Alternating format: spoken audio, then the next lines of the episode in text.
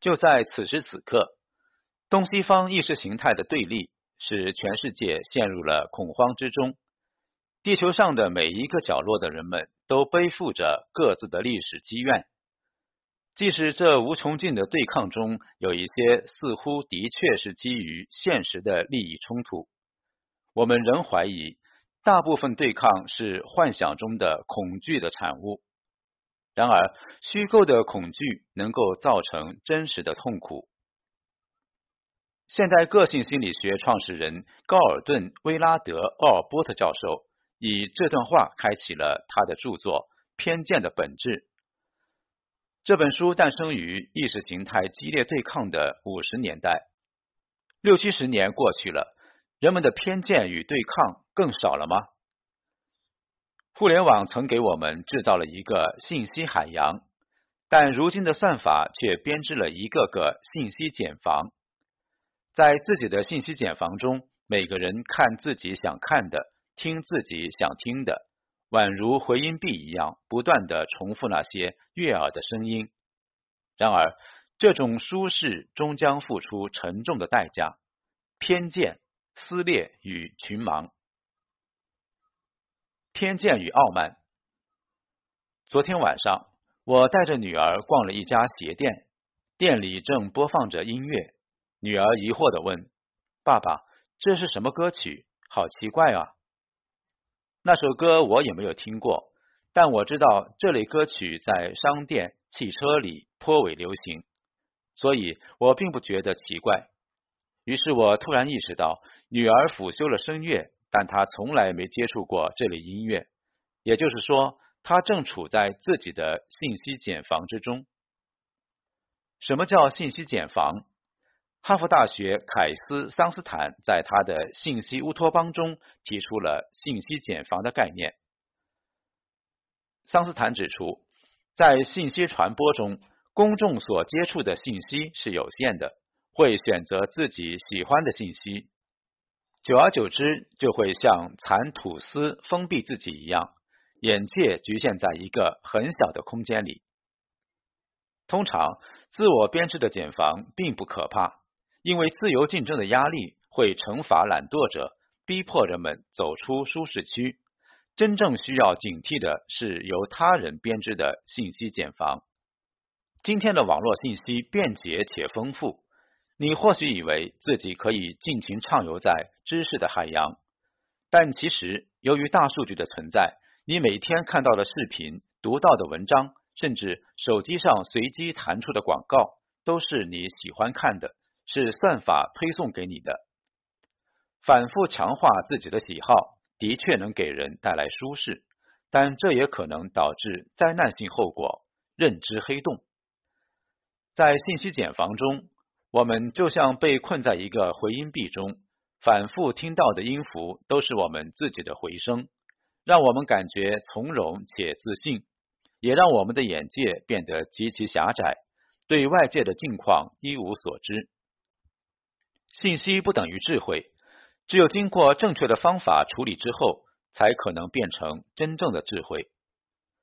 所谓真正的智慧，是指自然规律、人的行为规律以及思辨哲学。掌握规律靠什么？靠的是抽象逻辑这种方法论。数学就是一种抽象逻辑，自然科学依靠数学论证建立。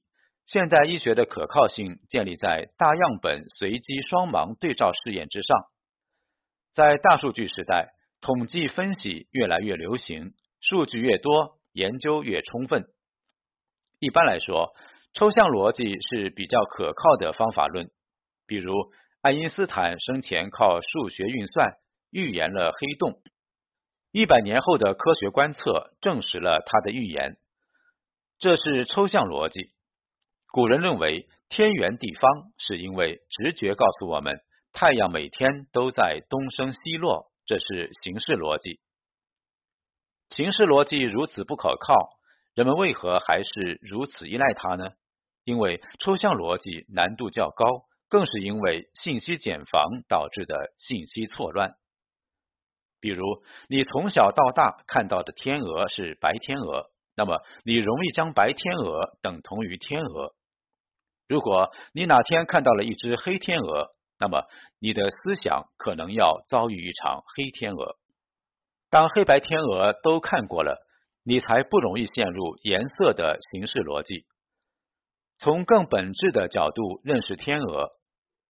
但是，假如黑天鹅全被我宰了，你就永远无法跳出茧房，因为我人为制造了幸存者偏差。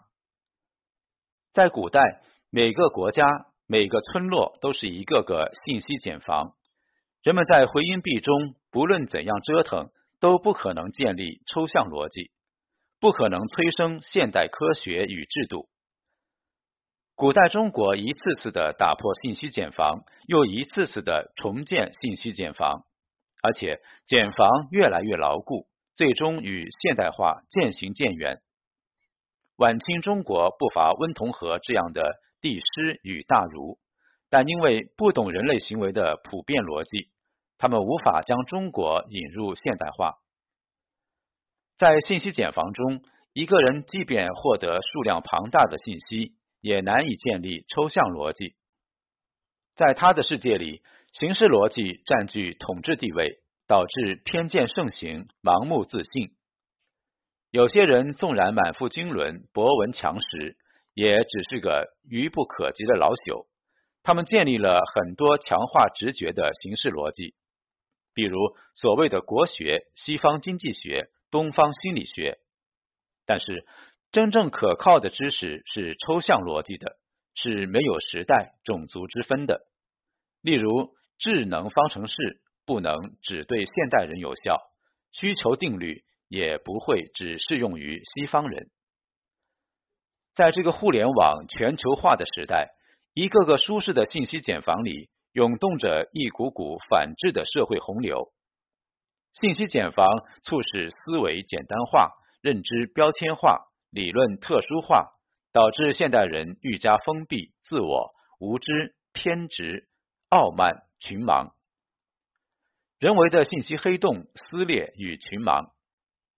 在乔治·奥威尔的《动物庄园》中，一头名叫拿破仑的独裁猪，为了提醒动物们对人类的仇恨，制定了一个简单粗暴的原则：四条腿好，两条腿坏。鸡、鸭、鹅不也是两条腿吗？于是鸡第一个被歧视，鸡蛋被拿去换农具。拿破仑坐稳位子以后，动物庄园的口号变成了“拿破仑同志永远正确”。最后，六个庄园主和六头猪在屋里打牌，猪开始像人一样两条腿走路，动物们已然区分不出谁是猪，谁是人了。在信息茧房中，形式逻辑战胜抽象逻辑，标签替代思考，偏执造就群盲。谈历史喜欢谈时代需要，谈现实强调存在即合理，谈国家不知道什么是国家，谈经济资本就是原罪。最后，反对我的人一律是汉奸、卖国贼、资本家的狗腿子。美国有一位黑人经济学家叫沃尔特·威廉姆斯。几十年前，他在低收入市场中指出，最低工资法对低技术工人不利，尤其是美国黑人。如果市场的真实工资低于最低工资，那么雇主就会选择用机器淘汰工人，或是以较高的工资雇佣一名高效率的工人。黑人眼看他竟然反对福利，大骂他黑奸、资本家的走狗。另一个饱受抨击的黑奸是经济学家托马斯·索维尔。他说，黑人家庭挺过了数个世纪的奴隶制、数代人的种族隔离，但是随着左派对福利国家的扩张，这些家庭已经瓦解。福利政策造就了更多的懒汉。和单亲母亲，大量黑人青少年由于缺少家庭教育，成为美国最大的犯罪群体，并形成恶性循环。美国黑人被左派政客祸害的这么深，他们为什么就不觉醒呢？大众心理学创始人勒庞早有警示：环境越封闭，个人越沉默，特定的看法就越会强化。随着更多个人屈从于群体的压力，就会形成一股向下的洪流。美国黑人尽管明知道福利破坏了他们的家庭，导致他们的种群进入了一个向下的螺旋，但是他们不愿意回头，他们还加入左派政客的阵营，为反对者贴上标签——种族歧视。对信息茧房的依赖就像吸毒一样，人在茧房的时间越长，沉默成本就越大，即便三观遭受暴击。也不愿意醒来，你永远叫不醒一个装睡的人，就是这个道理。在信息茧房时代，这股洪流必定会引发一场场群盲运动。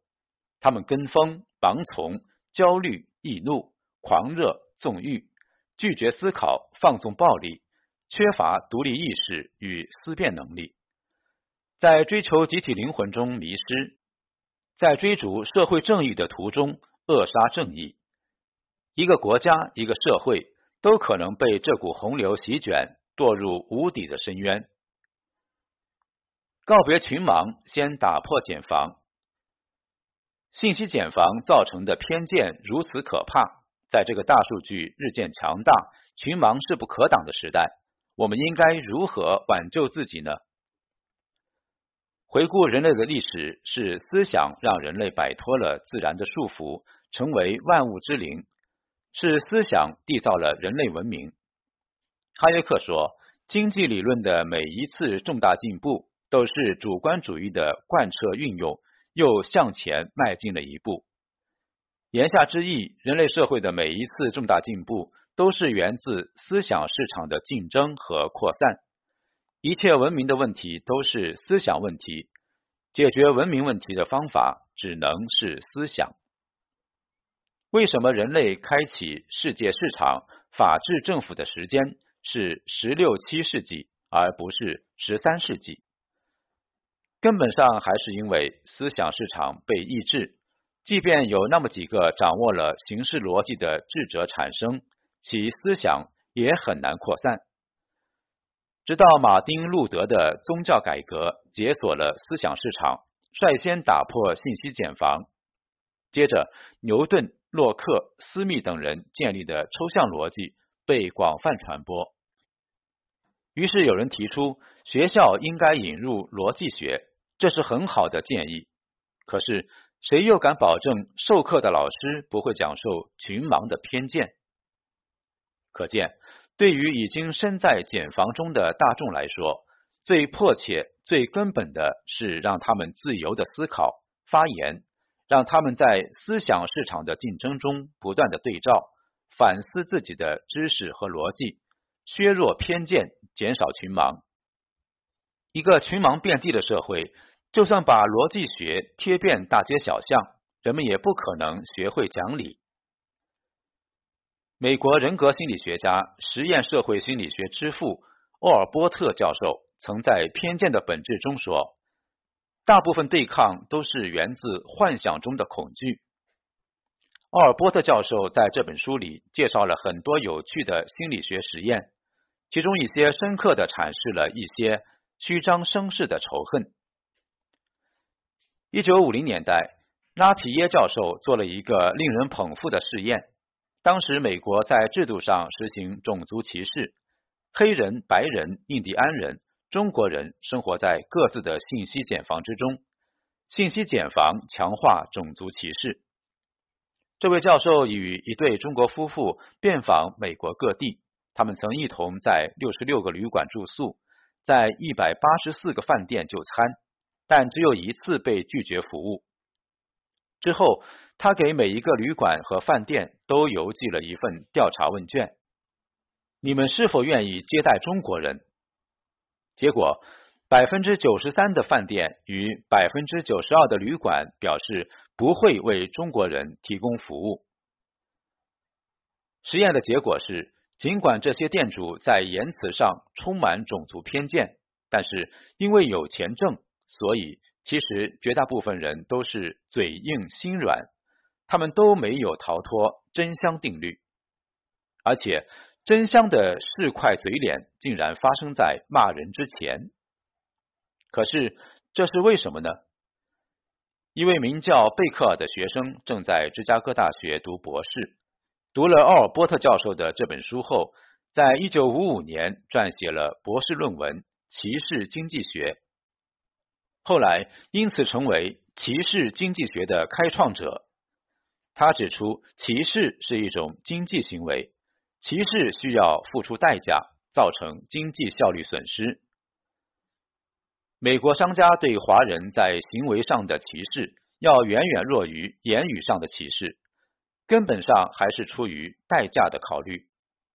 当今的网络流行着各种地域歧视、学科歧视、性别歧视。身份歧视，这些看似穷凶极恶的歧视者，在现实中要怂得多，甚至待人礼貌、温和、谦逊。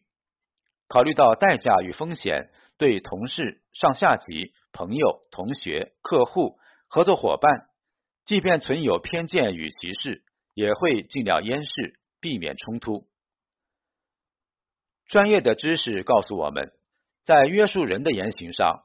生意比道德教化更有效，因为代价与利益，我们不得不包容对方，硬着头皮去了解、理解对方，这就打破了自己的信息茧房，增进信息交流与情感融合。市场分工增进了人类的道德与文明，自由交易促进了世界的繁荣与和平。打破茧房，化蛹成蝶。正如《偏见的本质》的作者沃尔波特教授所表示，我们一直以来的偏见、恐惧、撕裂等等原因，都是因为我们陷入了信息茧房当中。小到家庭生活，大到国际关系，我们无时无刻不受到偏见的影响。偏见是一种态度，一个存有偏见的人会给一个群体贴上没有根据的标签，然后把自己不喜欢的那些人。归入这个群体，并且不断强化对这个群体的负面评价，从而形成刻板印象。而且在互联网时代，各种地图炮、鄙视链、地域黑、性别歧视等简单的类别划分，无差别的扫射，没有足够的依据，就把别人往坏处想，毫无依据的判断和主观蛮横的情绪基调。